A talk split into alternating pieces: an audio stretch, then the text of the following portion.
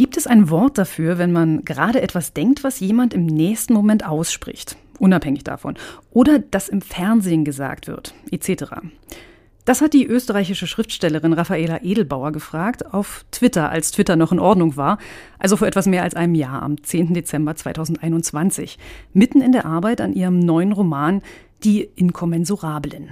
Jetzt ist das Buch da und es ist klar, warum Raffaela Edelbauer das und vieles mehr wissen wollte. Es ist klar, warum sie auf Seite 350 auch allen Freunden und Bekannten im Twitter-Universum dankt für die Beantwortung meiner obskursten Fragen. Dabei spielt die Inkommensurablen nicht etwa im Twitter-Universum oder irgendwo in dessen Einflussbereich, sondern Ende Juli 1914 in Wien. Hans, ein 17 Jahre alter Bauersknecht aus Tirol, hat sich in den Kopf gesetzt, die Psychoanalytikerin Helene Czeresch aufzusuchen. Fachgebiet Massenhysterie und parapsychologische Affekte, Landesgerichtsstraße 32. Seine Hoffnung, sie könnte sich für dieses Phänomen interessieren, dass nämlich Hans immer wieder mal gerade etwas denkt, was jemand im nächsten Moment ausspricht. Dabei hat nicht nur Helene Keresch mit ganz anderem zu tun, mit dem Säkulum-Cluster zum Beispiel, sprechen wir gleich noch drüber, dem Phänomen, dass offenbar viele Menschen ganz unabhängig voneinander vom selben Weiler oder Dorf träumen und einander auch sehen können, durch den sich aber nur ein Mensch in seinen Träumen frei bewegen kann. Und auch Wien hat in diesen Tagen mit ganz anderem zu tun. Das Stichwort Massenhysterie passt hier ganz gut. Die Inkommensurablen spielen nämlich am Vorabend des Ersten Weltkriegs. Es ist atemberaubend, was in dieser Zeit aufeinanderprallt, was in diesem Roman aufeinanderprallt und was Raffaela Edelbauer so aneinander reibt, bis es Funken schlägt.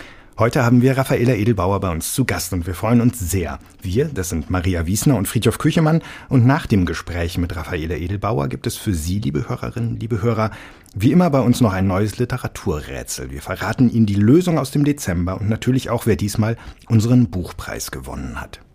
Und noch etwas zu gewinnen gibt es diesmal bei uns, ohne dass Sie ein Rätsel lösen müssen, nämlich eines von zehn Paaren exklusiver FAZ in Ihr Kopfhörer, die wir unter allen verlosen, die bis Ende Februar an unserer großen Podcast-Umfrage teilnehmen. Den Link zur Umfrage finden Sie in den Show Notes. Aber erst einmal, liebe Raffaela Edelbauer, wie schön, dass Sie Zeit für uns gefunden haben. Willkommen im Bücherpodcast der FAZ. Vielen Dank für die Einladung. Sie kommen gerade aus der Zukunft. Ihr letzter Roman Dave aus dem Jahr 2021, also auch noch gar nicht so alt, behandelt Geschichte, Gegenwart und Zukunft der künstlichen Intelligenz. Jetzt geht es mehr als 100 Jahre in die Vergangenheit. Zur Abwechslung oder zum Ausgleich? Äh, ich würde der ersten Hälfte des Satzes widersprechen, weil Dave nicht notwendigerweise in der Zukunft spielen muss. Äh, also für mich war das eher eine Gegenwart angesiedelt. Und eigentlich gehe ich so auch an den Stoff des neuen Romans heran. Also ich frage mich tendenziell eher, was ist das Aktuelle daran? Ja, und was können wir aus der, ja, vielleicht in kleinen Wiederholungen der Geschichte lernen. Eine kleine Brücke gibt es zwischen den Büchern, aber auch, es geht ja um beiden um Bewusstsein. War das eine Grundidee, diese Grundfrage für Ihr neues Buch zu sehen? So wie entsteht kollektives Bewusstsein? Ich habe ja Philosophie studiert. Also das heißt, es ist so eine Passion wäre noch sehr bescheiden ausgedrückt. Also sicher eines der Gebiete, die mich am meisten interessieren und dabei beschäftigt mich vor allem das, was in der Philosophie als Hard Problem of Consciousness bezeichnet wird.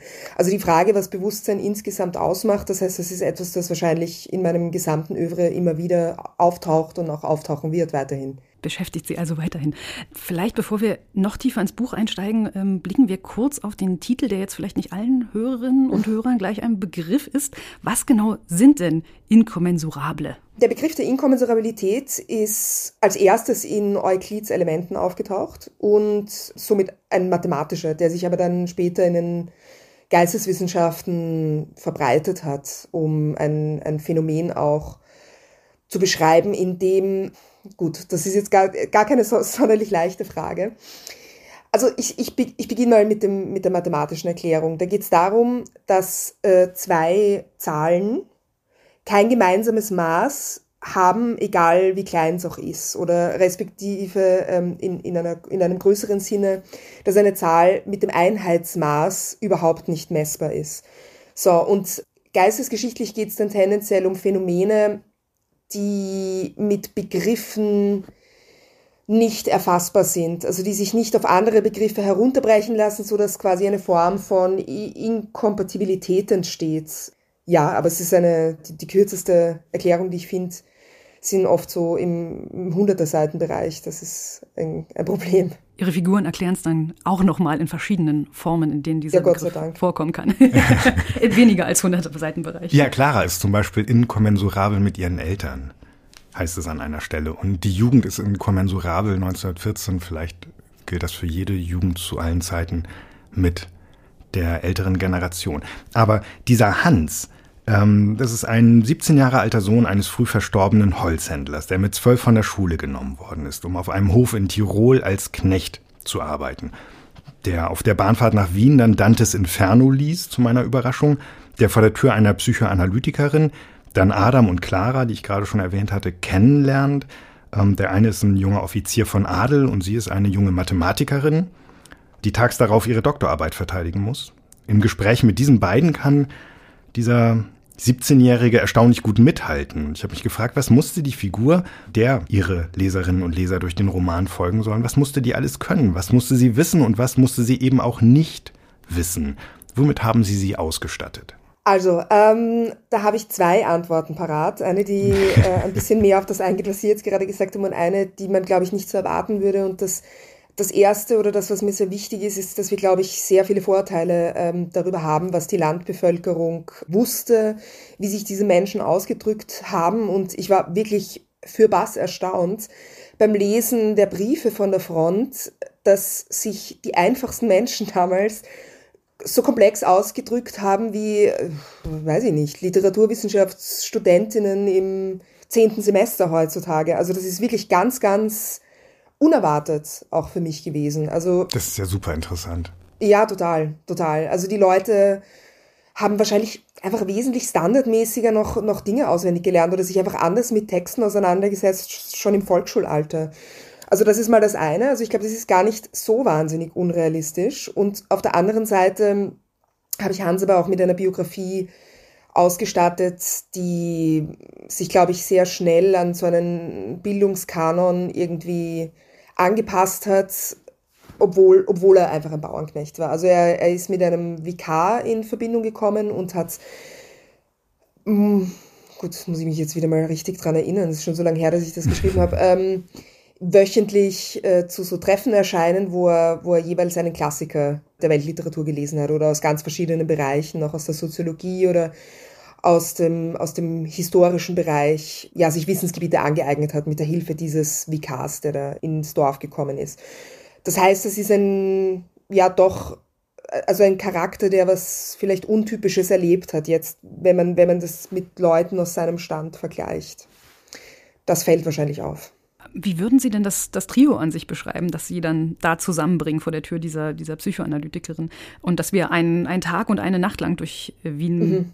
begleiten? Ähm, wie sind denn da mhm. die Rollen und die Dynamiken, die Sie sich ausgedacht haben für die drei, für diese Konstellation? Mm, natürlich war das damals eine noch wesentlich stärker nach Standesgrenzen gegliederte Gesellschaft. Das heißt, ich habe mich bemüht, aus diesen drei wichtigsten Bereichen, nämlich dem Adel, der Arbeiterschicht und der Landbevölkerung, jeweils einen Charakter zusammenprallen zu lassen. Adam ist ein aus einem tschechischen Adelsgeschlecht stammender junger Offizier, der sehr stark militarisiert aufgewachsen ist, äh, sich aber mehr für die Musik begeistert und zwar für die neue Musik, also für die zeitgenössische Musik. Die meisten Menschen werden das wahrscheinlich mit Schönberg assoziieren. Genau, dann haben wir Clara, die aus einer Familie an Bettgehern entstammt. Bettgeher, das waren Menschen, die so arm waren, dass sie sich in dieser rasant wachsenden ähm, urbanen Gesellschaft damals, die nicht ausgelegt war von den Lebensverhältnissen auf so viele Menschen damals noch. Also Wien war eine der größten Städte der Welt mit über zwei Millionen Einwohnern im Jahr 1914. Größer als heute? Nein, Wien hat jetzt diese Marke wieder erreicht, aber es ah, okay. hat quasi bis heute mhm. gebraucht, ähm, mhm. um nach dem, nach dem Zweiten Weltkrieg die, diese Metropole wieder, wieder so anzureichern mit Menschen. Mhm. Aber jedenfalls gab es da sehr, sehr viele Leute, die in so Elendsbauten gehaust haben. Und zwar so schlimm, dass man sich das Bett teilen musste. Also es gab halt eine Schicht von, was weiß ich, von 8 bis 16 Uhr, dann von 16 Uhr bis 24 Uhr und dann von 24 Uhr bis 8 Uhr, wo die Leute quasi sich abgewechselt haben mit dem Schlafen, damit sie sich die Miete in einem Raum teilen können. Und da gab es ganze Familien, äh, die Geburtenkontrolle war auch noch nicht so, so, so weit vorangeschritten. Und Clara ist in so einer Wohnung aufgewachsen, hat es dann aber geschafft, durch die Vermittlung eines feministischen Frauenclubs ein Gymnasium zu besuchen zuerst und dann eben das Hochschulstudium der Mathematik zu absolvieren. Und sie hat, ja, wie Sie gerade schon vorher erwähnt haben, ihre Defensio an diesem Abend. Das ist der zweite Charakter. Und der dritte, der, man könnte sagen, Protagonist, äh, wenngleich quasi das, der Status als Protagonist hauptsächlich der Tatsache geschuldet ist, dass es eine Art personale Erzählhaltung ist, die um seinen Erlebnishorizont kreist, ist eben der besprochene Hans, der ja als, als äh, Bauernknecht aufgewachsen ist. Dieser Adam, das ist zwar ein Offizier und wie Clara sagt, seit zwei Jahren ruhender Feldwebel im dritten Kürassierregiment, aber er ist eigentlich Kapellmeister. Hans begleitet ihn dann, nachdem sie sich kennengelernt haben, auf eine Probe, bei der es um Schönbergs zweites Streichquartett geht. Ähm, ein Stück, das klingt, heißt es im Text, als hätte jemand die Tonbeziehungen mit einem Schraubenschlüssel gelockert. Dann geht's weiter zusammen mit Clara zum Familiendiner ins Palais Jesenki, für das der alte Graf die ganze Militärgarde versammelt hat, den Krisenstab der Militärkanzlei, die den Tag über mit dem Kaiser verhandelt hat, was zu tun ist. Jetzt, wo äh, ein Ultimatum verstrichen ist, ein Monat nach der Ermordung des Kronprinzen. Es wird über den Krieg gesprochen an diesem Abend, es wird über Serbien und Russland gesprochen, über Truppen aus den Kronländern, die, des Habsburger Reiches, die ja leider zu großen Teilen des Deutschen nicht mächtig sind, sagt einer, ähm, über die Gefahr durch, das sagt ein anderer der hohen Herren, Sozialisten und Juden, die unfähig sind, an die Nation zu denken und immer aufs Internationale gerichtet sind. Und jetzt sind wir an der Stelle, bei der wir Sie bitten möchten, vorzulesen, liebe Frau Edelbauer. Müssen unsere Hörerinnen und Hörer vorher noch etwas über diese Stelle wissen? Ich glaube nicht, ich hoffe nicht. Vielleicht ist aber auch die Deutschtümelei, für die Sie in den von Ihnen zu geschätzten Studentenverbindungen eintreten, der Grund dafür, dass Sie uns nun in einem Verteidigungskrieg gegenüberstehen. Es war Clara, die das gesagt hatte. Das war so unerwartet gekommen, dass man von einem Kriegsschiff, das mit gezückten Waffen durch die Fassade des Gründerzeithauses gedonnert wäre, weniger überrascht worden wäre. Wie meinen? fragte Ambros aber nur weil er der Einzige war, der überhaupt auf diese Überraschung antworten konnte. Allen anderen hatte es die Rede verschlagen. Ich spreche davon, dass keiner von ihnen hier am Tisch ins Feld ziehen wird, während sie Millionen junger Menschen an die Front schicken, um sie zwischen Gegnern zu zerreiben, an denen ihnen gar nichts liegt. Und dann sprechen sie von Volksfeinden, wenn die Sozialdemokratie den Schulterschluss der Völker fordert, um den wahren Feind zu enttarnen. Naja, ganz so ist es ja nicht, sagte Adam, wie in einem letzten Versuch, den Schaden zu mindern. Den Nationalismus, schrie Clara triumphierend. Hans war wie gelähmt, aber es war eine Lähmung, die ihn auf eigentümliche Weise auch befreite. Niemand achtete mehr auf ihn. Ja, aber doch nicht unsere. Wir sind doch ein Vielvölkerstaat. Eins in der Vielfalt, sagte Hagenberg, der als einziger, statt mit Empörung, mit ehrlicher Verwunderung zu reagieren schien. Ich möchte mich entschuldigen, rief Adam hysterisch. Für mich? fragte Clara heftig. Adam, begleitest du deine Freundin bitte nach draußen, orderte Jesenki. Sie, meine Herren, hoffen insgeheim, dass die Weltordnung zementiert und verfestigt wird und glauben die Massen am Ballhausplatz als ihre Verbündeten zu erkennen. Und Sie sind überhaupt wer? fragte Raskowita. Aber jene, und merken Sie sich meine Worte, wollen das genaue Gegenteil. Und zwar jetzt sofort. Adams Vater stieß seinen Sohn an und dieser erhob sich hastig. Er nahm Claras Hand, die diese ihm jedoch entriss. Danke, Baron Jesenki, ich gehe allein. Ach, was wissen Frauen schon von Politik, sagte Gräfin Jesenki entschuldigend. Ich geleite dich, sagte Hans schnell. Entschuldigung, danke. So bleiben Sie doch, sagte Hagendorf noch konsterniert. Es ist doch gar nichts Schlimmes geschehen. Sie aber waren schon aufgestanden. Und als hätten sie es lange miteinander abgesprochen, nahmen alle drei im Vorraum ihre Röcke und Taschen und rannten ins Freie. Ich muss gestehen, ich habe mir noch nie groß Gedanken darüber gemacht, was für ein Reich Österreich eigentlich am Anfang des Ersten Weltkriegs war. Wo hörte bei Ihrer Beschäftigung, Frau Edelbauer, mit dieser Zeit das, was man weiß, wenn man in Österreich lebt, wenn man dort zur Schule gegangen ist, wenn man studiert hat, auf und wo begann die eigene Recherche? Und welche Überraschungen hielt diese Recherche für Sie bereit, abgesehen davon, dass Sie sehr gewählt formulierte Feldpostbriefe gelesen haben? Ähm, ich glaube, dass das Buch ziemlich viele Bereiche hat. Also es werden sehr, sehr viele Themenkomplexe angerissen und bei jedem davon bin ich natürlich unterschiedlich vorgegangen. Also wir haben Dinge, die gesellschaftlich verdrängt waren. Wir haben äh, den Bereich zum Beispiel des Lebens von Homosexuellen im Habsburger Reich. Wir haben einen politischen Bereich, äh, wo gewisse Sachen geheim waren oder andere, also anders der Öffentlichkeit kommuniziert wurden. Wir haben die Musik, dann das Leben anderer Gesellschaftsschichten, die vielleicht jetzt nicht bei Josef Roth, sagen wir, vorkommen. Das heißt, es gab ganz viele verschiedene Bereiche und der aller, aller schwierigste davon, ehrlich gesagt, war der des Alltagslebens. Also so ganz kleine Details wie was, wie haben sich die Leute angezogen, was haben sie geraucht, was haben sie gegessen, wie viel haben die Leute selber gewusst, wie war das politische System, was für Zeitungen hat es gegeben. Also so kleine Sachen, die bei einem, ich würde es jetzt mal als historischen Roman bezeichnen, aber bei einem historischen Roman irgendwie so die Lebendigkeit beinhalten. Das war, glaube ich, das Schwierigste, weil also jetzt so Geschichtswälzer durchzulesen, das ist eigentlich nicht wirklich die Herausforderung gewesen. Und wie weit mein Wissen prinzipiell gegangen ist, ich würde sagen, sehr weit, weil das eine Zeit ist, die, glaube ich, in Österreich oder gerade in Wien vielleicht auf eine sehr verkitschte Weise irgendwie idealisiert wird oder nach der man eine Form von Nostalgie verspürt, ohne eigentlich gelebt zu haben. Das ist total interessant. Also so diese, diese Sissi-Kitsch-Zeit, äh, als, als die große Epoche, ähm, in der Wien entstanden ist, das ist etwas, über das man wahnsinnig viel weiß, aber dann eben doch, wenn man sich so ein bisschen in den Alltag der Leute hineinbegibt, eigentlich total wenig es gab für mich als, als Leserin so ein paar Überraschungen dabei. Nicht so sehr die Wiener historischen Details betreffend, aber ich habe mich so immer wieder bei Fragen ertappt, die die anderen kleinen historischen Sachen, die sie einflechten, ähm, betreffen. Also ich habe mich immer gefragt, ist das jetzt korrekt oder ist das jetzt schon Teil des Romans, weil sie ja auch dann einige Dinge nehmen und abwandeln und, und eigenes damit natürlich machen, denn es ist ja ein mhm. Roman.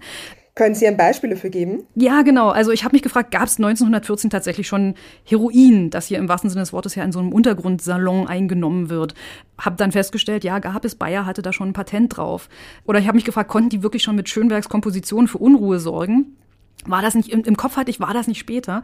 Äh, und sie zitieren dann tatsächlich auch aus Zeitungsschlagzeilen ja. und nennen am Ende des Buches sogar die, die Quellen, ähm, aus denen sie da zitiert haben. Also es ist alles sehr belegt. Und ich glaube, mir, mir wurde an der Stelle wirklich nochmal bewusst, wie sehr zu Beginn des 20. Jahrhunderts diese alten Verhältnisse und die Moderne ähm, ineinander verwoben sind. Also wie, wie nahtlos das zum Teil ineinander überging. Und mich würde interessieren, was hat Sie denn da bei Ihren Recherchen am meisten erstaunt, was damals schon ja, stattfand oder ähm, wo Sie gedacht hätten, ach, das, ich dachte auch, das wäre später oder so?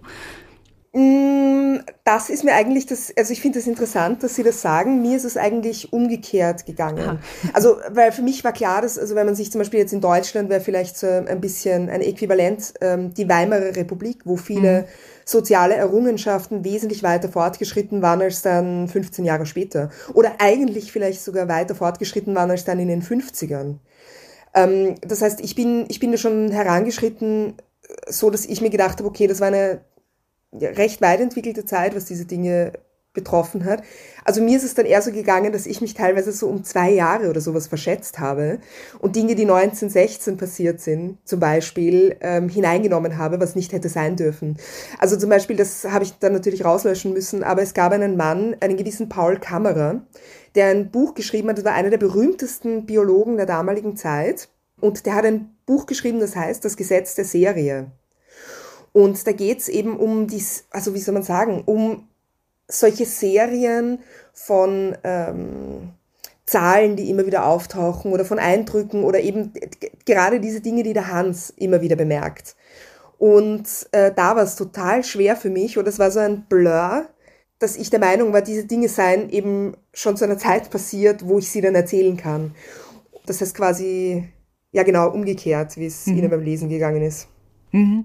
Ich glaube tatsächlich, wahrscheinlich ist das der, die Auswirkung, dass wir uns mit der Weimarer Republik so viel beschäftigt haben, dass man da ganz viel in den 20ern erst datiert und ähm, ja, Sachen, die dann tatsächlich schon äh, 1914 ja. waren. Also wir haben, glaube ich, ja, mehr, mehr so ein genau. größeres Wissenscluster auf die 20er einfach. Genau, vorher ja, Pickelhauben, danach genau. dann ja, Roaring genau, Die Zäsur passierte etwas später. Ja, ich habe mich auch andauernd dabei ertappt, zu gucken, wie, das kann doch gar nicht sein, ähm, dass sie da in, in einer, einem Beißel schon Ragtime spielen oder ähm, kann nicht sein, dass, also Heroin war auch so ein Ding, wo ich gedacht habe, what, so früh und so. Das war ähm, wirklich, wirklich interessant zu sehen, dass Psychoanalyse schon so verbreitet ist, dass das schon in einer Gesellschaft diskutiert wird, dass es dafür schon Kundschaft gibt, sozusagen.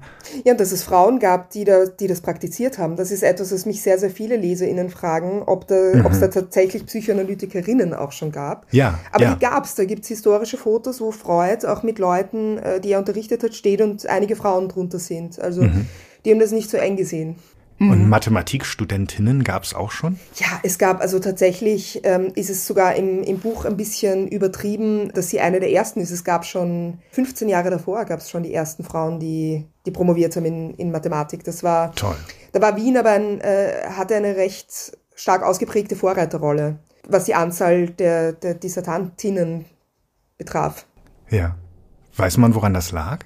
Ich schätze, dass das teilweise Zufall ist. Also das heißt, dass es dann so eine gibt, eine Frau zum Beispiel, äh, die dann mehrere andere Frauen betreut. Oder dass mhm. es sich dann äh, recht zügig normalisiert, aber so wirklich sagen kann ich es nicht. Ich denke, es gab halt nicht so wahnsinnig viele Metropolen im damaligen Europa, die diese Größe hatten und dann haben sich eben so urbane Strukturen, wo es natürlich, also wo zum Beispiel der Feminismus auch eine größere Rolle gespielt hat, relativ schnell entwickelt. Hm. Ich hätte das jetzt zum Beispiel eher Gesellschaften zugeschrieben, die beispielsweise schon eine demokratische Erfahrung haben oder sowas. Und nicht einer Gesellschaft, die ein tausendjähriges ja. Kaiserreich gerade, ohne es zu wissen, in die letzten Jahre begleitet. Ja, das verstehe ich, aber ich überlege gerade, was dafür. Also zum Beispiel jetzt den Vereinigten Staaten, meinen Sie? Zum ja, Beispiel. oder auch, oder auch also Paris so eher als Wien. gab es ja gar nicht damals. Ja, ja. Also ich weiß, dass, dass die Schweiz tatsächlich so ein Zentrum war, wo als erstes Frauen mitstudiert haben, hm. einfach weil da neue Unis gegründet wurden und die das Geld brauchten. Also das war sogar noch ein bisschen vor, vor Wien, aber das führt jetzt, glaube ich, ein bisschen zu weit weg. Ja, ich ja, würde, ja, ich ja, würde ja, noch mal, das ist jetzt nur so interessant. aber aber äh, super spannendes Thema. Ich glaube, wir kommen auch noch mal kurz auf die, die Frauen später äh, noch mal zu sprechen. Mich würde aber an der Stelle noch mal interessieren, weil wir über diese ganzen kleinen historischen Details gerade reden, wie weit hat denn da die Twitter-Gemeinde geholfen? Sie, wir hatten ja schon erwähnt, Sie danken Ihnen auf jeden Fall im Dankeswort ganz explizit explizit. Was war da so am unverhofftesten, was, was plötzlich von der, von der Bubble so zurückkam an, an Informationen und an ähm, Einblicken? Boah, das ist eine gute Frage. Also natürlich verlasse ich mich bei historischen Informationen nicht auf Twitter. Das wäre äh, fahrlässig. Also da geht es eher darum, dass zum Beispiel, wenn man, manchmal hat man so ein Zitat im Kopf, finde ich, und weiß nicht genau, von wem das ist oder aus welcher Schrift es stammt. Und da ist es dann hm. wahnsinnig hilfreich, weil mir natürlich sehr, sehr viele LiteraturwissenschaftlerInnen folgen die dann dazu arbeiten oder die das schnell raussuchen können. Das ist schon wahnsinnig toll. Was mir jetzt konkret aber noch einfällt, ist, dass es ja eine Szene gibt, wo die drei Drogen nehmen. Mhm. Genau, und zwar Heroin, also oder irgendein äh, Opiat, äh, also ein, ein Derivat, das es damals schon gab von Heroin auf jeden Fall. Und da habe ich zum Beispiel bei Twitter gefragt, ob jemand Erfahrungen mit einem Herointrip hat. Und sowas macht man ja dann doch nicht im, auf offener Straße, also das ist dann vielleicht ein bisschen unangenehm für die Person. Und da hat sich dann tatsächlich jemand gemeldet und hat mir, mhm. hat mir die Stelle korrigiert. Interessante, sehr, sehr interessante Recherche. Ja, ja, Methoden. Aber kommen wir vielleicht auf das, was Sie schon angedeutet haben. Sie sagten ja schon, Sie haben in dem Roman nicht unbedingt Historisches beleuchten wollen, sondern dass da sehr viel Zeitgeschichtliches auch mit mhm. ähm, reinspielt. Und ich fand gerade beim, beim Lesen dieser Beschreibung von Massenmanipulation, Massenhysterie, die die Psychologin Helene dann ähm, gegen Ende des Buches vorbringt, das ist so eine Vorwegnahme von Phänomenen, die wir jetzt gerade in den sozialen Netzwerken beobachten, wenn Twitter einem nicht die absoluten Experten in, in die Recherche spült. War das intendiert, genau darauf auch abzuzielen? Auf jeden Fall, ja. Also das war quasi quasi der Anlassfall, äh, mich überhaupt näher mit diesem Augusterlebnis auseinanderzusetzen, nämlich die Frage, wie es sein kann, dass in Zeiten der allergrößten Sicherheit dieses Verlangen und diese Sehnsucht nach der Unsicherheit bis zum Tode so gewachsen ist, dass man einfach nicht verneinen kann, wenn man sich die Schilderungen junger Menschen, die begeistert in den Krieg gelaufen sind, ansieht aus der damaligen Zeit. Und Dinge wie diese, diese rasant sich formierenden Anti-Corona- oder, oder Corona-Leugner-Bewegungen oder diese neue Esoterik, das ist natürlich total faszinierend die ja nicht nur in den neuen Medien äh, aufgetreten sind, also nicht nur in, in sozialen Netzwerken, sondern dann sich ja tatsächlich auch auf der Straße wiedergefunden haben, wo ganz plötzlich ohne jegliche Veranlassung Menschen, die in die gut behütet und bürgerlich aufgewachsen sind, der Meinung sind, dass einem irgendwelche Mikroimplantate durch die Impfung verabreicht werden und so weiter. Also diese Form von Massenhysterie, die, die war sicher ein, ein, ein Grund, mich damit auseinanderzusetzen. Und dann natürlich, dass es dann wieder Krieg in Europa geben würde, das konnte ich äh, natürlich nicht voraussehen und hätte ich auch nicht geglaubt. Aber anscheinend sind wir doch nicht so weit entfernt. Diese Brücke zwischen diesen fast 110 Jahren, die war für mich ganz frappierend. Es gibt eine Stelle, da sagt Helene Keresch, die Masse zeichnet sich durch mehrere Gefühlsregungen aus. Triebhaftigkeit, Reizbarkeit und Unfähigkeit zu logischem Denken. Deswegen sind Gefühle in ihr auch grundsätzlich von einem zum anderen übertragbar. So berichtet es wenigstens Gustave Le Bon. Die Dummen verlieren in ihr das Gefühl, dumm zu sein, die Planlosen glauben, einen Plan zu haben, und wenn dann eine große Idee kommt, die all das orchestriert, dann kann man mit bestimmten Bildern eingreifen, denn das Kollektiv mhm. denkt immer nur in Bildern, musst du wissen. Das Unwirkliche wird dann so echt wie das Reale. Da sind wir auf einmal sowas von in der Gegenwart. Da sind wir bei Trump, da sind wir bei den Querdenkern, ja. da sind wir bei ja den Impfgegnern. Also das das war bei wie so ein auch immer ganz ja denkt. Also. stimmt stimmt. Da also das ist wie so ein Kurzschluss, der da auf einmal passiert ist. Das fand ich eine ganz starke Stelle. Vielen Dank. Lässt sich sowas, sowas Zeitgeschichtliches im Historischen einfacher anblicken, dass man es mehr befreien kann von diesen ganzen Kringeln und Schleifchen, die es vielleicht sonst hat, wenn man es in einem, in einem ja, Gegenwartsroman, sage ich jetzt mal, behandeln würde? Nicht ausschließlich, glaube ich. Mhm. Aber also man darf natürlich nicht außer Acht lassen, dass es nicht nur um eine, eine Idee im übertragenen Sinne geht, sondern dass es mir schon auch um den Ersten Weltkrieg ging. Also mhm. es ist jetzt nicht nur eine, eine, eine Metapher, die nicht als sie selbst, also nicht als das literal Geschriebene zu verstehen ist.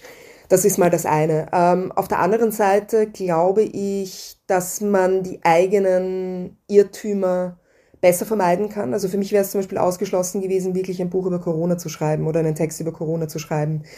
Ähm, selbst jetzt noch, weil ich glaube, da so viele Verblendungen sind, die quasi durch die Zeitgenossenschaft ausgelöst werden, ähm, dass, dass das etwas ist, was ich äh, lieber vermeiden möchte. Das ist mhm. aber gar nichts Grundsätzliches, weil ich habe zum Beispiel im flüssigen Land, das spielt ja auch in der, in der jetzigen Zeit, oder mhm. mein nächstes Buch wird auch sich mit Aktivismus auseinandersetzen und mehr oder weniger zeitgenössisch sein. Also das ist für mich keine alleinige Methode, aber natürlich ähm, kann man zum Beispiel jetzt das, was, was Sie vorgelesen haben vorher, das, das lässt sich wesentlich leichter sagen, weil es nicht als ein Urteil zu verstehen ist, in dem man sich selbst vielleicht täuschen kann, sondern man kann es dem anderen in den Mund legen und ähm, hat dann, ja, in einer gewissen Weise ist es dann schon Agmadewiesen, wie wir in Wien sagen würden. Ein anderes Thema, das die drei neuen Freunde immer wieder in Gesprächen bei ihrer Wanderung durch Wien diskutieren, das sind die Grenzen von Wissenschaft und die Versuchungen der Esoterik. Und auch diese Diskussion liest man mit dem Hintergedanken an Impfkampagnen während der Pandemie und an Querdenker-Demonstrationen.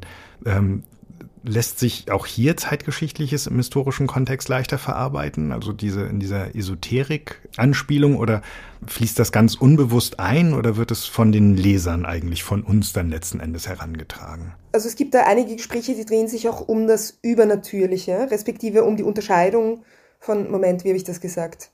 Übersinnlichem und Übernatürlichem. Hm, mit und ohne Drogen. Genau, so habe ich das ausdifferenziert. Das heißt, ich bin sicher niemand, wo quasi alles, was sich unserem Verständnis entzieht, als nicht real auch irgendwie abgeurteilt wird. Also die damalige Zeit war eine, in der, glaube ich, eine absolute Hinwendung zur Naturwissenschaft und auch zum Logizismus praktiziert wurde.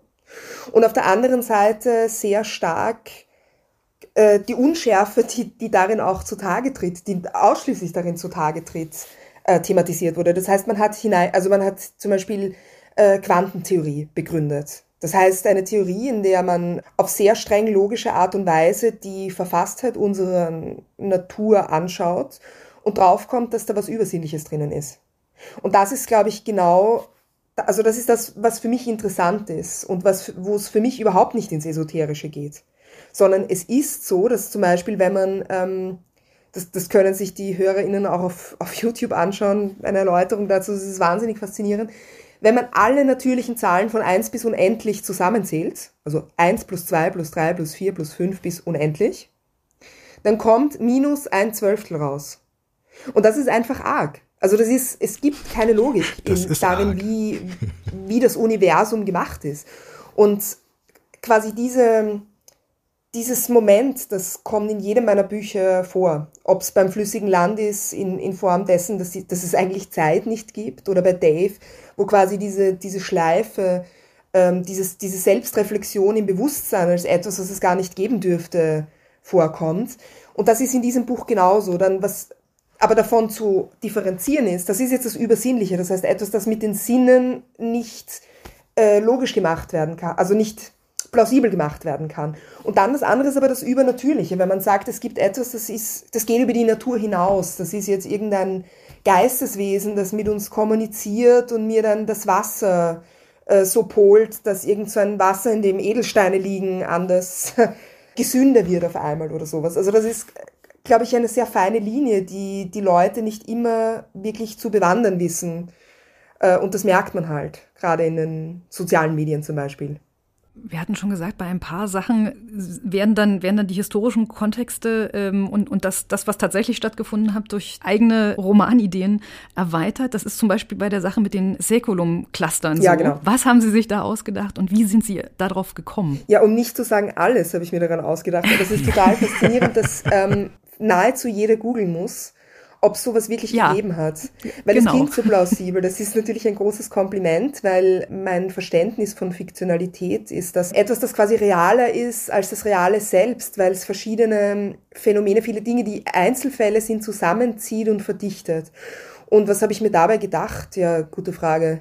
Also jede dieser Figuren hat ja quasi ihr, ihr eigenes parapsychologisches Phänomen ähm, an dem sie zu kauen hat. Das ist auf der einen Seite Adam, der fremde Erinnerungen hat, vor allem an kriegerische Gefechte wo man sagen kann, naja, es gibt sowas ähnliches. Es gibt natürlich dieses Phänomen, wenn Leute uns Fotos zeigen, vor allem wenn wir sich sehr, also aus der frühen Kindheit zum Beispiel, dass wir dann beginnen, so Erinnerungen zu haben daran.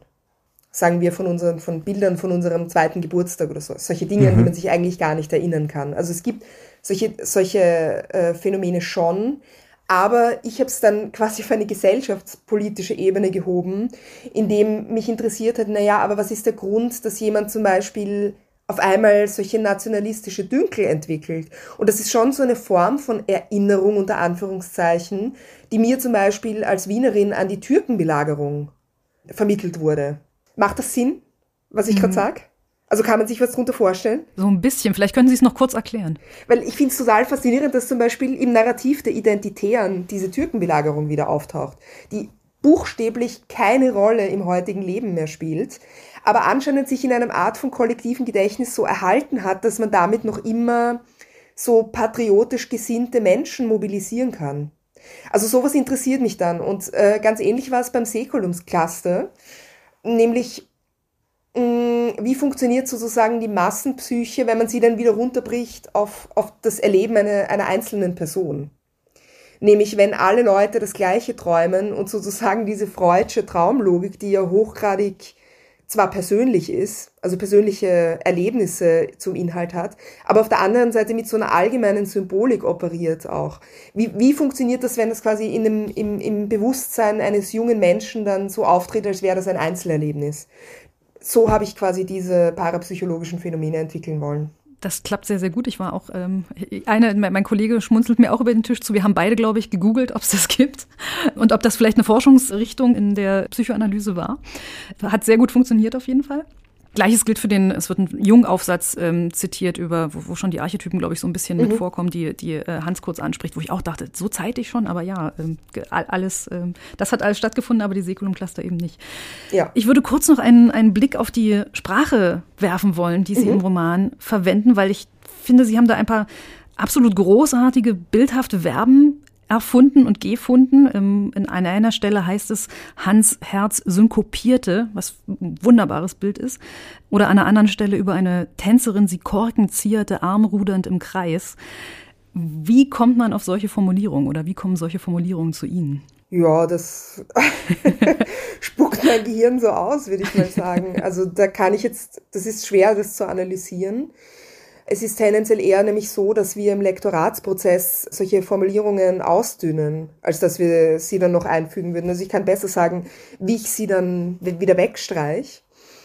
Was mich prinzipiell interessiert, und das ist auch etwas, das sich, glaube ich, in meiner grundsätzlichen Arbeit durchzieht, sind Fachsprachen. Das heißt, ich schaue mir sehr, sehr gerne an, wie, was weiß ich, wie Eisenbahner sprechen zum Beispiel und, und suche mir dann Worte heraus, die mich interessieren und, und mache die dann eben zum Beispiel zu werben oder versucht sie zu deplatzieren und in einen Bereich einzufügen, wo man vielleicht zum Beispiel eine technische Sprache nicht erwarten würde. Und das führt dann, glaube ich, zu diesem Effekt, dass das dann ein bisschen heraussticht. Ich glaube, meine größte Sorge war, dass ich mich zu sehr anhöre wie so literarische Vorbilder aus der damaligen Zeit, die ich habe. Also ich glaube, so ein, dass dann irgendwie so Musil-Vergleiche kommen oder sowas oder Heimito von Doderer-Vergleiche, das ist, glaube ich, unabwendbar, weil die damalige Sprache sich doch sehr stark abhebt, dass das, obwohl es, glaube ich, gar nicht so stimmt. Also ich glaube, dass das dann doch ein, hoffe ich zumindest, dass es ein moderner Ansatz ist, den ich gefunden habe. Aber man, man vergleicht das dann, glaube ich, ganz automatisch mit Eindrücken, die, die da vielleicht dazu passen und ähm, dass dann so ein bisschen eine, eine Verkitschung oder eben so eine Nostalgiewelle da rauskommt, das ist, glaube ich, noch immer meine größte Sorge. Haben Sie die gelesen beim, beim Schreiben? Also ist das so ein, so ein Parallelprozess gewesen, sich da in die Literatur der Zeit nochmal zu vertiefen, während man dran arbeitet am Roman? Nein, ich glaube eher, dass ich das schon so ein bisschen internalisiert habe. Also weil es so eine sehr typische und sehr starke K- und K-Sprache gegeben hat, ganz einfach. Und die zum Standardkanon, glaube ich, des österreichischen Bildungsbürgertums gehört. Und ich bewundere zum Beispiel, also Musil ist eines meiner absoluten Vorbilder. Das heißt, ich habe den schon sehr früh gelesen und äh, tendenziell eher so verinnerlicht, dass ich das Gefühl hatte, ich kann das schwerlich vermeiden, dass das rauskommt. Also parallel gelesen hätte ich das nie. Da hätte ich dann eine noch größere Sorge produziert in mir, glaube ich. Schreiben Sie dann davon eher so bewusst weg? Also versuchen Sie das auszublenden? Es gibt ja also zum einen diese Tonfälle aus der damaligen Zeit. Es gibt zum anderen mhm. aber eben ja auch eine ganze Reihe von großen Romanen über junge Leute, die in ihrem Leben und in ihrer Zeit von diesem Ersten Weltkrieg überrascht und weggefegt mhm. werden. Mhm. Muss man das ausblenden beim Schreiben oder muss man sozusagen das genau im Blick haben, um nicht zu nah zu kommen oder um seinen Weg dran vorbei, dran entlang, auf Distanz dazu zu halten? Na, mein Weg war, glaube ich, dass ich mir eher so Nischenphänomene anschaue, über die nicht viel berichtet wurde oder über die man jetzt in, in anderen literarischen Werken noch nicht so viel erfahren hat, wie zum Beispiel, mhm. also was eine Rolle gespielt hat, war zum Beispiel die Wiener Gaunersprache kommt in einer, an einer Ach, Stelle vor. Das muss, ja. musste ich mir zum Beispiel aktiv aneignen. Wir hätten Sie fast gebeten, das vorzulesen. Das Ui, war so eine oh, tolle Passage. Ja. Ja, ja, genau. Also das ist zum Beispiel etwas, das mich sehr fasziniert hat. Also ich habe mir dann natürlich Sachen gesucht, von denen ich selber noch nicht so viel wusste, damit das weder künstlich jetzt weggehalten werden muss, noch künstlich dupliziert werden Genau, und ich hoffe, ich habe da so einige Bereiche, einige Ecken gefunden, die auch neu sein werden. Also für Leute, die tatsächlich auch aus Wien sind, zum Beispiel. Die will ich ja auch nicht fadisieren. Mhm. Eine Psychoanalytikerin, eine Doktorande der Mathematik, so hellsichtig zu erkennen, dass der Krieg die Sache der Frauen um 50 Jahre zurückwerfen wird. Ist das so? War das so? Hat es, hat der Krieg, ja. hat die Zeit uns so zurückgeworfen? Sie müssen meine Ahnungslosigkeit bei dieser Frage verzeihen. Ja, auf jeden Fall. Wobei man ein bisschen differenzieren muss. Also das, was sie sagt, das habe ich schon aus historischen Dokumenten auch, weil tatsächlich die einzige Schicht, wenn man so möchte, oder politische Gesinnung, die sich dem Krieg so wirklich verwehrt hat, schon die Sozialdemokratie war. Mhm. Also quasi die Schlagrichtung, aus der äh, Clara oder dieser Frauenclub auch kommt. Und da muss man dazu sagen, dass der Erste Weltkrieg auf der einen Seite natürlich die Sache der Frauen insofern befördert hat, als dass sie viele Berufe bekleiden mussten, die die, die Männer, die ja an der Front waren, dann nicht mehr durchführen konnten und man quasi auch gesehen hat, okay, Frauen können auch Stahlschleifer sein oder so. Und dann auf mhm. der anderen Seite, dann als die Männer von der Front heimgekehrt sind, waren die ja überhaupt nicht davon sonderlich angetan, dass die das gemacht hatten und dass äh, Frauen sich da selber Geld verdient hatten inzwischen. Also dann, ich, ich würde schon sagen, dass das so eine Bewegung ist, die dann auch irgendwie im nationalsozialistischen äh, Gedankengut oder im Faschismus gemündet hat, dass es da wieder so einen Backlash gab, mhm. wie man das ja oft gesehen hat, wenn auch im Second Wave Feminism zum Beispiel, also dass es da immer das Druck Gegendruck erzeugt, auch. Das, das ist, was an dieser Stelle gemeint war. Ich fand einen interessanten Gedanken, den äh, die junge Clara, die Mathematikerin, formuliert, dass es gerade diese jungen Männer, die eigentlich zu den Sozialdemokraten gehören, die, die äh, linksgesinnt sind, die diese Suffragettenbewegung mit unterstützen, dass es die sein werden, die es in den Schützengräben als Erste erwischen, dass das mit dazu beiträgt, dass das Ganze später zurückgerollt wird. Also die Konservativen bleiben sozusagen übrig nach dem Krieg, ähm, weil die unter anderem nicht an die Front mussten unter Umständen. Das stimmt. Ähm, ja. Das war ein Gedanke, den ich noch nie so ähm, gelesen hatte, muss ich sagen, in der ganzen Diskussion, weil ich mich auch für, für andere Recherchen schon öfter gefragt habe, warum, warum gibt es diese wahnsinnigen konservativen Backlash in den, in den 50ern nach dem Zweiten Weltkrieg bei uns auch äh, ja. in, in Deutschland? Warum gab es das in den, in den, wie gesagt, 20er haben sich ja noch mal ein bisschen erholt dann, aber wie kann das sich so, so krass zurückdrehen? Das war ein sehr interessanter Gedanke. Ist, ist, der, ist der irgendwo belegt gewesen? Also gibt es da, gibt's da eine Quelle zu oder ist das entsprang das aus der Figur Clara? Ich meine, ich kann es jetzt natürlich nicht beschwören, dass es das mhm. nicht irgendwo gibt, aber ich glaube, ich habe es nicht gelesen. Also mhm. man kann natürlich, diese Gespräche sind natürlich nicht ganz einfach zu schreiben, weil ähm, Klar. Ich glaube, alle drei Figuren sind in irgendeiner Weise doch Sympathieträger oder, oder keine Dodeln. Also ich wollte jetzt nicht da Leute hinstellen.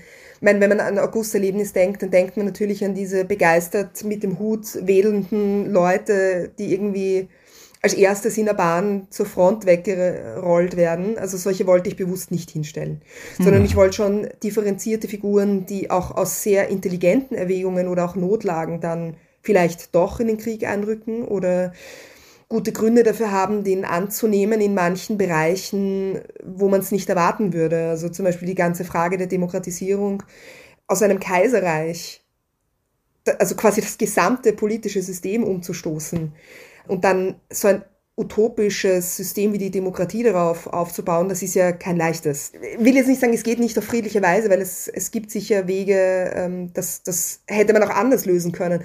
Aber ich glaube, dass viele junge Menschen das nicht gesehen haben damals. Also dass das auch eine, eine, ein Grund war, mitunter den Krieg zu begrüßen als den großen Erneuerer. Und das, das sind solche Gedanken, die ich auch hineinlegen wollte. Also wo es niemand von diesen Figuren ist jetzt da irgendwie rassistisch oder ein blinder Nationalist oder sowas. Genau.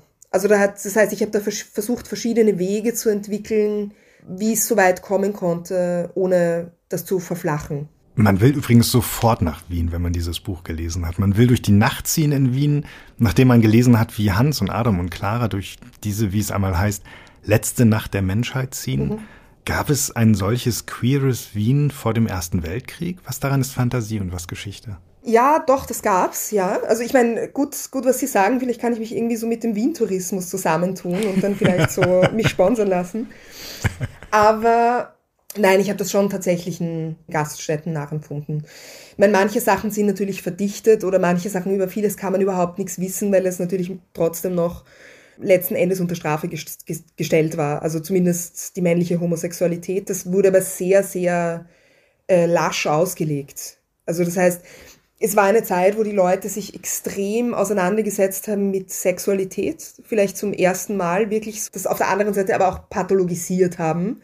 Das heißt, da ging es viel um Fallgeschichten. Natürlich ist das auch eine Frage der der Entwicklung der Psychoanalyse, wo man sehr stark quasi mit so verfremdeten Patientengeschichten gearbeitet hat. Aber da gab es auch solche Leute wie, mal, wie heißt denn der Kraft Ebing heißt der, glaube ich, der massenhaft pathologische Gutachten über Homosexuelle erstellt hat. Und damit ist dann aber auch gleichzeitig wieder, es ist wie eine perverse Faszination einhergegangen. Und ja, es gab Strichelokale, es gab Salons für die besser gestellten Leute, die, die halt quasi so in Codes operiert haben. Es gab Kaffeehäuser, wo man gewusst hat, man trifft sich. Äh, und es gab tatsächlich, ähm, und da kann ich den Leuten nur zum Beispiel Max Winter ans Herz legen, das war so einer der ersten Investigativjournalisten, tatsächlich diese Welt im Untergrund auch, wo quasi Leute na, auf der einen Seite so Halbweltfiguren, aber dann auf der anderen Seite auch wirklich so, wie soll man sagen, so Opiumhöhlen entstanden sind, buchstäblich im Kanal. Also das hat, das hat mich total fasziniert. Ähm, dass sich quasi eine Parallelgesellschaft gebildet hat unter, unter dem Trottoir, wo man zum Beispiel zur Vereinheitlichung der Ringstraße einfach so ein, ein Level aufgeschüttet hat und drunter sind so Wege zurückgeblieben. Also das ist jetzt, um auf Ihre vorherige Frage mit einer halben Stunde Verzögerung zurückzukommen, das hat mich überrascht bei der Recherche. Doch noch was gefunden. ähm, demnächst kommt äh, Das flüssige Land, Ihr Debütroman, auf die mhm. Bühne. Sie schreiben auch noch Hörspiele, Sie schreiben Essays, Sie machen Performances, Sie veröffentlichen Vlogs auf YouTube. Ähm, Sie engagieren sich für die gute Sache der Patterphysik, über die wir jetzt ja, gesprochen haben. Wie teilen Sie sich das ein, haben wir uns gefragt. Wissen Sie, morgens, ähm, heute will ich den Roman machen, heute mal den Vlog, ähm, morgen dann die Patterphysik? Nein, ich schreibe eigentlich immer, also die höchste Priorität hat immer das Hauptwerk, das jeweilige. Also das heißt, das ist meistens ein Roman, an dem ich gerade schreibe. Genau, also das heißt, die, die Buchveröffentlichungen sozusagen haben immer die, also den, den ersten Platz und äh, an denen schreibe ich eigentlich ja, die ganze Zeit fortlaufend. Äh, ich versuche möglichst, um mich nicht abzulenken, ganze Wochen den einzelnen Projekten zu widmen. Also das heißt, wenn ich jetzt weiß, also mein Verlag bittet mich, bitte kannst du dieses, also es gab so eine Serie zum Beispiel von Videos, Edelbauer erklärt, wo ich auch so teilweise animiert habe oder sowas. Dann nehme ich mir eine ganze Woche und produziere diese drei Videos äh, von morgens bis abends. Ähm, genau, oder äh, ich versuche die Lesereisen zu blocken, so dass ich nicht morgens nur zwei Stunden zum Schreiben habe und dann irgendwo hineile, wo ich was anderes machen muss. Mhm. Ja, so ist es. Und dann manchmal wären Sachen sehr akut. Also für diese Pathophysische Gesellschaft gab es dann tatsächlich ein großes Event im, im Volkstheater in Wien auch, in der Roten Bar. Und das hat auch sehr viel Zeit und Mühe gekostet. Und dann in diesem sehr, sehr, also ich muss ich schon zugeben, 2022 war immens stressig. Also da habe ich mich dann vielleicht auch ein bisschen übernommen, weil ich zwei Bücher parallel geschrieben habe. Wow. genau, und da wird 2023 dann hoffentlich noch eine kleine Überraschung für meine LeserInnen drinnen sein, dass da ein weiteres Buch rauskommt. Aber jetzt bin ich ganz froh, dass ich nur an einem schreibe momentan und eines gerade veröffentlicht haben. Liebe Hörerinnen, liebe Hörer, heute mal die Inkommensurablen. Dazu können wir allen nur raten. Die Inkommensurablen von Raffaela Edelbauer ist bei Klett Cotta erschienen, hat 352 Seiten und kostet 25 Euro. Wir sagen vielen Dank, liebe Raffaela Edelbauer, für das Gespräch. Vielen Dank. Ciao. Kommen wir zum Literaturrätsel, liebe Hörerinnen, liebe Hörer. Wir schreiben Januar 2023 und unser Kollege Tilman Sprekelsen hat uns für diese Ausgabe die Handlung eines bekannten Werks erzählt. Allerdings, wie immer, aus der Sicht einer Nebenfigur. Den Ausschnitt, den diese Nebenfigur ebenso überblickt. Das lesen wir Ihnen gleich vor und wenn Ihnen Figur und Werk bekannt vorkommen, machen Sie mit und gewinnen Sie mit etwas Glück ein Buch. In der Dezemberfolge hörten wir Adrian McVeigh aus Ursula Poznanskis Jugendroman Erebos. Zu gewinnen gab es ein Exemplar von Alphonse Daudets Roman Jack, Sitten der Zeit aus der anderen Bibliothek. Und diesmal hat das Buch es nicht weit, denn es geht an Sigrid Alt in Offenbach. Wir gratulieren der Gewinnerin recht herzlich. Und natürlich danken wir auch diesmal allen Teilnehmerinnen und Teilnehmern und ganz besonders der wunderbaren anderen Bibliothek für den Preis. Machen Sie diesmal mit. Um welches Werk und welche Figur soll es im Literaturrätsel vom Januar 2023 gehen? Es ist mal wieder typisch. Natürlich bin ich derjenige, der in dieser ganzen Geschichte am schlechtesten wegkommt. Der Loser. Der, der sich an die Regeln hält, der nachts im Bett bleibt, statt durch die Gegend zu stromern wie mein Halbbruder. Meinen eigenen Tod habe ich jedenfalls nicht vorgetäuscht und unsere Tante verdankt ihre weißen Haare auch ganz sicher nicht mir. Nein, die Sonntagsschule schwänze ich nicht. Ich manipuliere auch nicht die anderen Jungs, dass sie mir die Arbeit abnehmen und dafür auch noch bezahlen. Ich gehe nicht um Mitternacht auf den Friedhof, um sündhaft heidnische Rituale durchzuführen. Dafür stöhne ich dann auch nicht wochenlang im Schlaf, weil ich um mein Leben fürchten muss. Langweilig? Hm, ich bin ganz zufrieden damit. Natürlich weiß ich, wie toll alle meinen Halbbruder finden, weil er so viel erlebt, weil er so viel sich traut. Sollen sie ruhig. Eines Tages lebt er auf der Straße mit seinem besten Freund, der das jetzt schon tut. Und ich leite dann die Bank in unserem Städtchen. Oder ich bin der Arzt, der Friedensrichter, irgend sowas. Und wenn dann der Diener in mein Arbeitszimmer kommt und sagt, da sei ein abgerissener Mann vor der Tür, der sagt, er sei mein Halbbruder, dann werde ich ganz langsam an meiner Zigarre ziehen und sagen, Halbbruder, kenne ich nicht. Wer spricht und aus welchem Werk erzählt er oder sie? Haben Sie eine Idee? Dann rufen Sie bitte die Seite www.faz.net slash Literaturrätsel, Rätsel mit AE, auf und tragen Sie dort bis zum 6. Februar 2023 Ihre Lösung ein. Dort finden Sie auch die Teilnahmebedingungen. Der Rechtsweg ist ausgeschlossen. Diesmal zum Literaturrätsel aus dem Januar 2023 verlosen wir ein Exemplar von Ferdinand von Richthofen, der Erfinder der Seidenstraße, geschrieben von Markus Hennig. Ferdinand von Richthofen war Geograf und China-Reisender, bereiste und kartografierte zwischen 1868 und 1872 13 Provinzen des Landes und überzeugte Banken und die europäisch-amerikanische Handelskammer Shanghai von den wirtschaftlichen Möglichkeiten einer Erschließung Chinas. Klingt super interessant und auch dieses Buch kommt aus der anderen Bibliothek. Die Auflösung, die Bekanntgabe der Preisträgerin oder des Preisträgers und ein neues Rätsel werden Sie, wenn alles klappt, in der Folge vom 26. Februar hören. Und für Anregungen, Kritik und Lob erreichen Sie uns und die Kollegen Kai Spanke und Paul Ingendey natürlich weiterhin per Mail unter der Adresse bücher-podcast.faz.de. Bücher mit UE. Und bei Instagram finden Sie uns auch als fazbücher. Auch hier Bücher mit UE. In der nächsten Folge habe ich Tillmann Sprekelsen zu Gast. Wir sprechen über Kinder- und Jugendbücher. Und bitte denken Sie an unsere Podcast-Umfrage, bei der es diese tollen FAZ in Ihr Kopfhörer zu gewinnen gibt. Den Link dazu finden Sie in den Show Notes. Diese Episode wurde produziert von Kevin Gremmel und David Brucklacher. Uns beide, Maria Wiesner und Friedhof Küchemann, gibt es ein nächstes Mal in der Folge vom 26. Februar zu hören. Für heute sagen wir vielen Dank fürs Zuhören und bis dann. Bis dann.